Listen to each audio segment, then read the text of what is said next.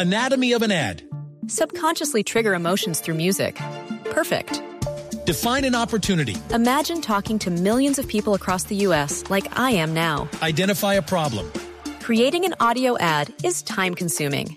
Offer a solution. Utilize cutting edge AI. Imagine creating all that in under 30 seconds. Well, we did to create this ad. To learn more about AI in the audio industry, download the white paper from audiostack.ai. Diversas ópticas. Hechos que marcan el acontecer. Mañanas Blue. Mañanas Blue. Colombia está al aire.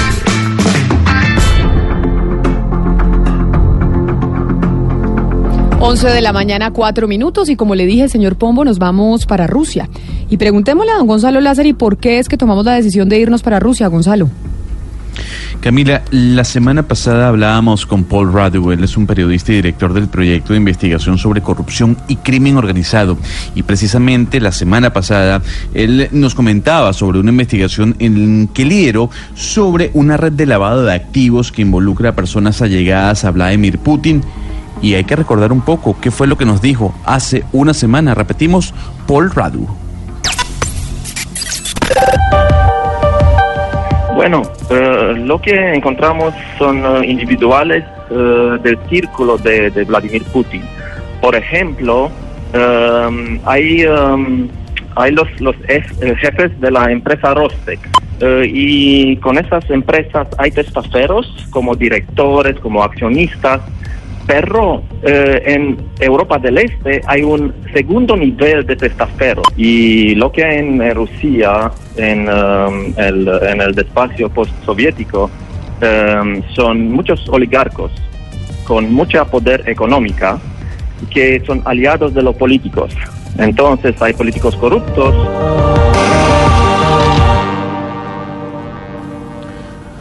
Y hoy seguiremos hablando de Rusia, de ese entramado que hay sobre el poder de Vladimir Putin, ese entramado criminal que hay en el gobierno ruso. Y le traigo un personaje muy importante. Él se llama Bill Browder. Y yo quiero que usted escuche quién es este señor. Bill Browder es un ciudadano británico y líder del fondo de inversión Hermitage Capital Management. Lidera una campaña para exponer la corrupción del gobierno de Vladimir Putin y castigar a los funcionarios rusos, a quienes, junto a organizaciones de derechos humanos y activistas, culpa de la muerte del que fuera su abogado, Sergei Magnitsky. Ese abogado afirmó en el año 2008 haber descubierto un fraude de más de 200 millones de euros por parte de funcionarios rusos. Poco después fue detenido por evasión fiscal y murió un año más tarde en la cárcel. Cabe destacar que Bill Browder llegó a ser el mayor inversionista extranjero en Rusia y por todo el entramado de corrupción que había en ese país en la alta esfera gubernamental, tuvo que salir de la nación europea.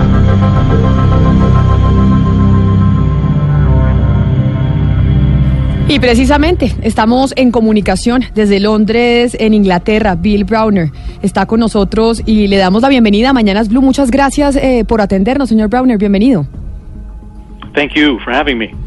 Pues y básicamente después de toda la historia que hemos oído, ahora que por periodistas de investigación sabemos de la existencia de grandes extrañas fortunas de amigos y familiares eh, de Vladimir Putin en Rusia, ¿usted cómo se siente ahora después de haber denunciado esto hace tantos años? ¿Qué piensa que finalmente la prensa le está dando la razón a estas denuncias que usted presentó hace mucho tiempo? Well, so what, what, what has, there's been terrible crimes committed by Vladimir Putin and members of his regime. Uh, we, we've been victims of this crime. My lawyer, Sergei Magnitsky, was murdered um, by the Putin regime because he uncovered a government corruption scheme. And for nine years, I've been fighting for justice for Sergei Magnitsky and wanting to expose the people um, who killed him and the people in the Putin regime who are covering up everything. And so every day that goes by, we make a little progress. And, and as time has gone on, more and more information is in the public domain, more and more people are in trouble, more and more money is frozen, and sanctions are now being applied in the name of my lawyer, Sergei Magnitsky, around the world. Bueno, pues él nos dice que hay terribles crímenes cometidos por Putin y miembros de su régimen. Ellos incluso han sido víctimas de todo esto. Su abogado, Sergei Magnitsky, fue asesinado por el régimen de Putin por toda la corrupción que destapó. Durante nueve años ha peleado por obtener justicia por él y exponer a la gente que lo asesinó, que trabaja para Putin y ha ocultado todo esto. Siente que cada día que pasa hay un pequeño avance y cada vez hay más información de esta gente que obviamente es de dominio público. Hay más gente en problemas, más dinero y más cuentas congeladas. Y mucho de esto en todo el mundo es gracias a su abogado, al señor Mangitsky. Pero señor Brother, a mí, a mí me gustaría oír de su voz quién fue Sergei Mangi- Man- Man- Magnitsky, su, su abogado que asesinó el régimen de Putin, y en qué consiste esa ley Magnitsky que, que tanto ha incomodado a, a Putin. Yes. So I, I, I was once the largest foreign investor in Russia. I had an investment fund. And um, in my investment fund, um, we invested in shares of Russian companies, and we um, and we, we started to expose corruption um, in Russian companies. And the Russian government got very upset with me. I was expelled from the country. I was declared a threat to national security. And then after that, my offices in Moscow were raided by uh, uh, many members of the Russian police, and they seized all of our documents, and they used those documents to steal $230 million of taxes that we paid to the Russian government from the Russian government. And um, I, I, um, I was very worried about this whole situation, and I, um, I hired the smartest lawyer I knew in Russia, a young man named Sergei Magnitsky, to investigate. He investigated it. He discovered who was involved. He testified against the officials involved. And then those same officials arrested him. They put him in pretrial detention. They then tortured him for 358 days. And they killed him on November 16th, 2009, at the age of 37. He left a wife and two children. Bueno, el señor Browder dice que fue alguna vez el más grande inversor extranjero en Rusia. Dice que tenía un fondo de inversión y en ese fondo invirtieron grandes compañías rusas, pero empezaron a mostrar la corrupción en esas empresas rusas y el gobierno se enojó. Se enojó mucho con él y entonces fue expulsado de Rusia. Fue declarado como una amenaza para la seguridad nacional y después de eso sus oficinas en Moscú fueron intervenidas por agentes de la policía rusa. Robaron documentos de sus empresas y usaron esos documentos para robar 230 millones de dólares en impuestos que le fueron pagados al gobierno ruso. Él estaba muy preocupado por la situación y recurrió al más brillante abogado que se conocía en Rusia, el señor Sergei Magnitsky, para que pues investigara todo esto. Él su abogado, descubrió quiénes estaban involucrados, testificó contra los oficiales involucrados, pero decidieron entonces capturarlo, ponerlo en prisión preventiva. Fue torturado por 358 días y lo mataron el 15 de noviembre de 2009, cuando tenía apenas 37 años. Tenía una esposa y dos hijos, y desde que lo mataron se propuso entonces la misión de encontrar justicia. A las 11 de la mañana, 11 minutos, estamos hablando con Bill eh, Browder. ¿Quién es el señor Browder? Es un eh, norteamericano que nació en eh, Inglaterra, pero además es un financiero y economista que ha sido uno de los grandes inversionistas en Rusia y que ha venido denunciando ciertas irregularidades del señor Vladimir Putin y de su- sus amigos, de cómo se han venido robando plata del Estado y de los impuestos. Por eso, eh, señor Browder, quiero preguntarle, con todo lo que usted sabía, buscó a la justicia rusa o qué ha hecho para encontrar justicia en el crimen de su abogado? ¿La justicia rusa, rusa funcionó o dónde está usted buscando justicia? And since his murder, I've been on a mission to get justice for him. And the justice that I um, wanted to get first was trying to get justice in Russia. But the Putin regime uh, circled the wagons. They uh, uh, um, exonerated everybody who was involved. They gave promotions and state honors to some of the people who were most complicit. And in the biggest miscarriage of justice, they put Sergei Magnitsky on trial three years after they killed him in the first ever trial of a dead man in the history of Russia. And so it became obvious to me that there was no chance of getting justice inside of Russia. And so I said, we need to get justice outside of Russia. And then I said, well, how do we get justice outside of Russia? And the answer was that the people who killed Sergei, they did it for money. They did it for $230 million of money. And they don't keep that money in Russia. They keep that money outside of Russia, in the United States, in England, in Switzerland, in France.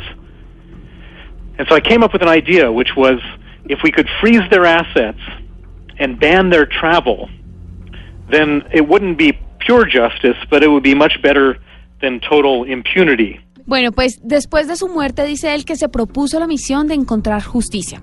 Primero, intentó buscar justicia en Rusia, pero el régimen de Putin protegió a todas las personas involucradas, los promocionaron y entonces fue obvio para él que no había posibilidad alguna de encontrar justicia en Rusia. Y se dijo a sí mismo que había que encontrarla entonces afuera entendió que la gente que mató a su abogado lo hizo por dinero, por 230 millones de dólares, y ese dinero no debía estar en Rusia, sino en algún lugar fuera de ese país. Y la idea entonces que tuvo fue lograr llegar y encontrar esos dineros y congelarlos. No lograría justicia total, pero sí sería mucho mejor que 100% de impunidad. Почему раньше здесь не было людей, которые способны были принимать решения? Почему здесь-то забегали все как тараканы перед самым моим приездом?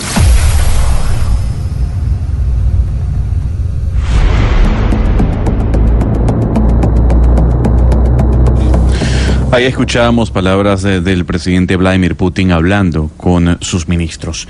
Y tomando en cuenta que estamos conversando sobre Rusia, como usted sabe, señor Browder, lo estamos llamando aquí desde Colombia y hemos sabido este caso en Rusia que nos ha alarmado.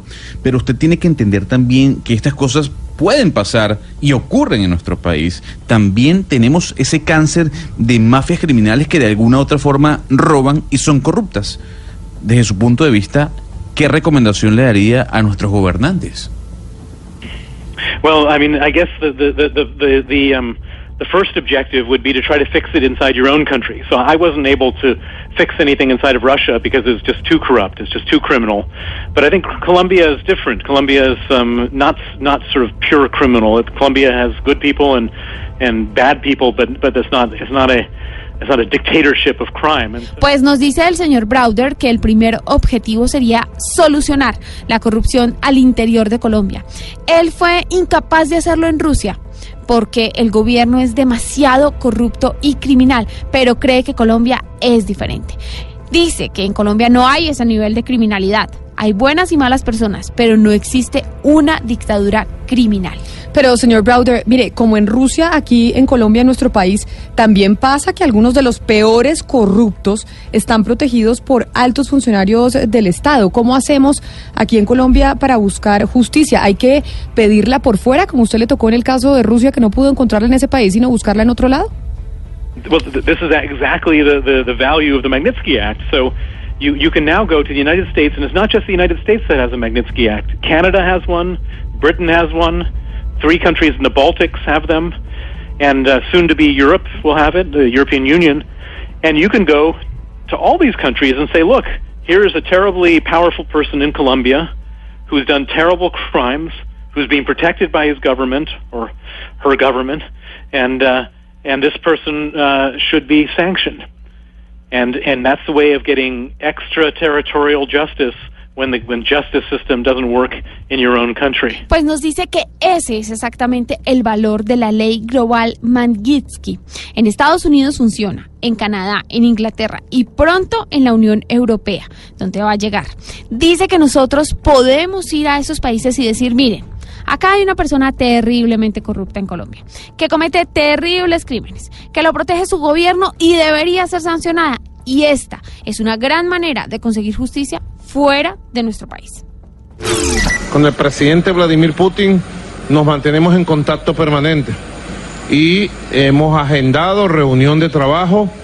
Voy saliendo a Moscú. Tuve una llamada casi a la hora en que iba saliendo del presidente de Rusia, Vladimir Putin, con el cual conversé. Presidente Putin, siempre solidario con Venezuela. Recibido del presidente Putin la garantía de que Rusia va a cooperar.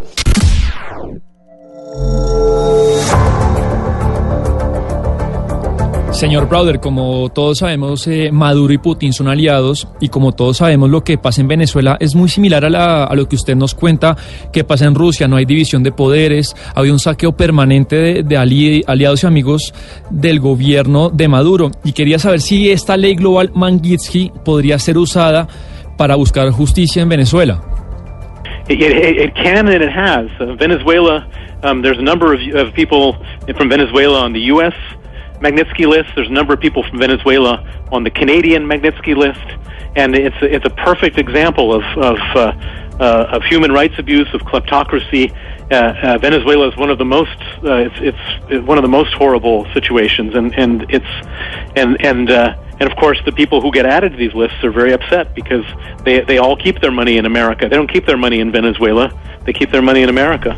Pues el señor Browder nos dice que sí, que Venezuela es un excelente ejemplo del uso abusivo de la cleptocracia y de la violación de derechos humanos.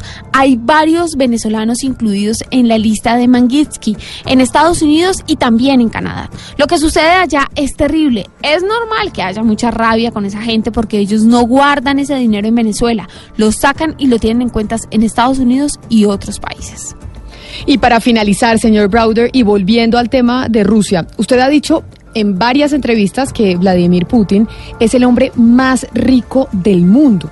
¿Eso es verdad? ¿Vladimir Putin es el hombre más rico del planeta? ¿Nos puede comentar más sobre esa aseveración que usted ha hecho en diferentes oportunidades?